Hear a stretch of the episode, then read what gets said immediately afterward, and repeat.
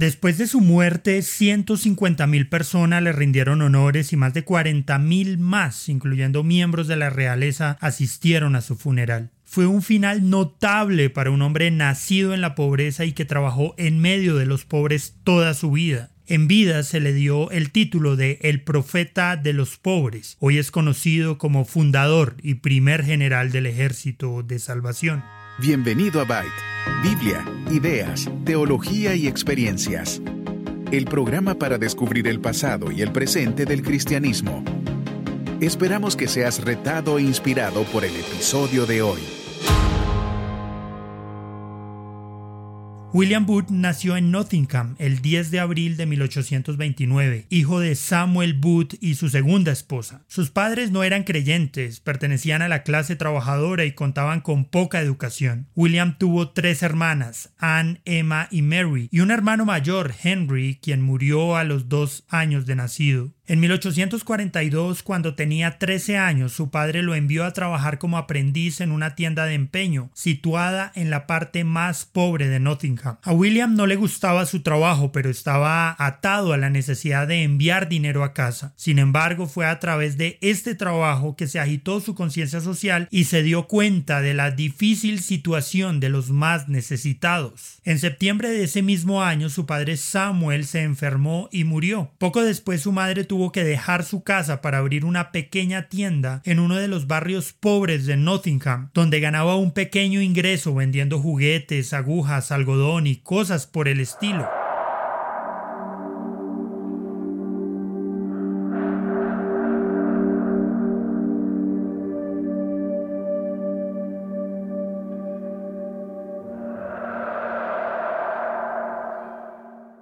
En algún momento, a sus 15 años, William fue invitado por una pareja wesleyana a una iglesia donde se convirtió. William comenzó a asistir en 1844 a Broad Street Wesley Chapel, una iglesia metodista. En 1846 quedó impresionado por la predicación de James Cowie y David Greenbury, dos evangelistas itinerantes. Animado por Greenbury, se unió a un grupo de creyentes que predicaban en las calles. Luego Booth dejó de trabajar en las casas de empeño y se quedó sin trabajo durante un año. Booth, junto a un grupo de amigos, se dispuso a evangelizar en las zonas pobres. Crearon plataformas nocturnas al aire libre donde predicaban el evangelio a través de música animada y breve exhortaciones que invitaban a los oyentes a volverse a Cristo. En 1849 William se mudó a Londres para buscar trabajo. Regresó brevemente a las casas de empeño, pero también se unió a una capilla en Clapham. Fue en esta iglesia que conoció a Catherine Mumford. Después de que William se convirtiera en evangelista, se casó con Catherine el 16 de julio de 1855, formando una asociación ejemplar y complementaria de por vida. Después de una breve luna de miel fue designado como pastor para los circuitos de Halifax y Gateshead,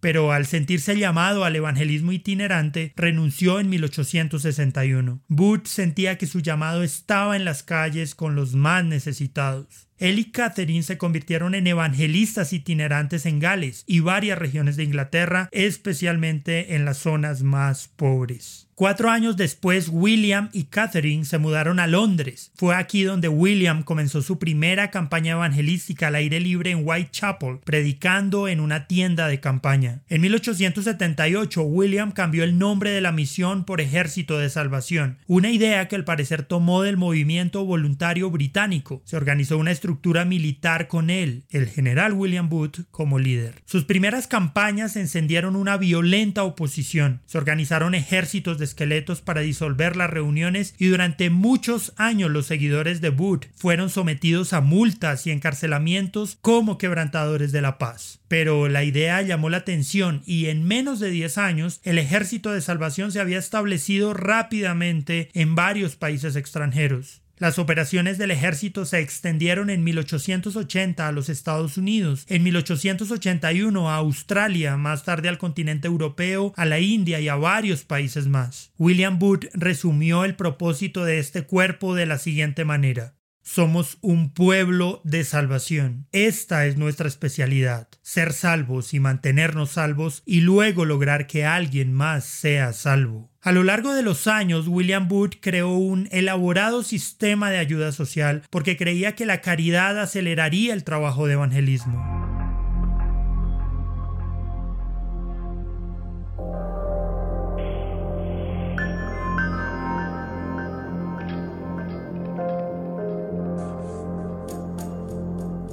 Después de sufrir un cáncer, Catherine Booth falleció el 4 de octubre de 1890, dejando un vacío significativo en la vida de William. En el mismo mes, Booth publicó su principal manifiesto social, In Darkest England and the Out. En su libro propuso remediar la pobreza y el vicio mediante asilos para personas sin hogar, centros para preparar inmigrantes para las colonias de ultramar, casas de rescate para mujeres en la prostitución, casas para exconvictos, asistencia jurídica para los pobres y asistencia para los alcohólicos. Hubo un gran apoyo público para el programa y el dinero llegó generosamente y gran parte del plan se llevó a cabo. A partir de entonces, Booth volvió a la predicación y al evangelismo y la administración diaria del Ejército de Salvación pasó a su hijo mayor, Bramwell. En agosto de 1904, William Booth emprendió una serie de viajes alrededor del mundo que incluyeron Australia, Nueva Zelanda y Tierra Santa. A su regreso fue honrado al recibir la libertad de la ciudad de Londres y Nottingham. Entre muchos otros honores, Booth también recibió un doctorado honorario en Derecho Civil de la Universidad de Oxford.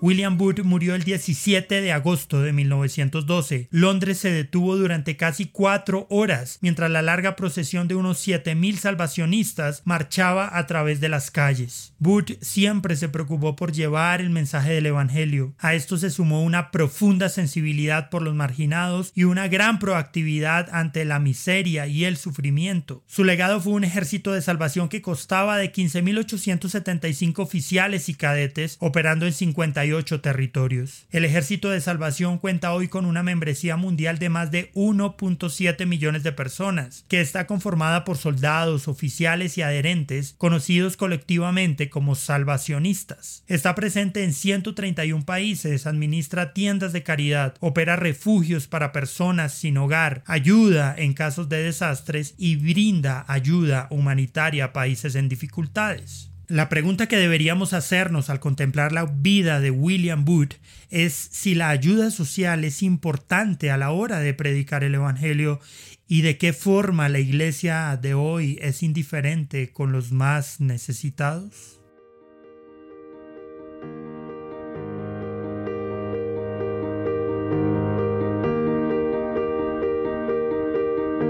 Gracias por escuchar este episodio. Esperamos que haya sido de bendición para tu vida. Este programa se emite con el propósito de exaltar a nuestro Salvador Jesucristo, quien en su gracia nos ha provisto todo lo necesario para hacerlo posible.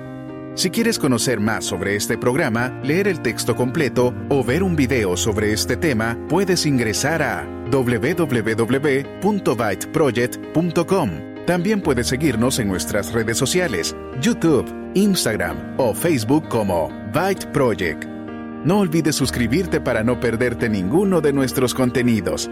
Hasta el próximo episodio.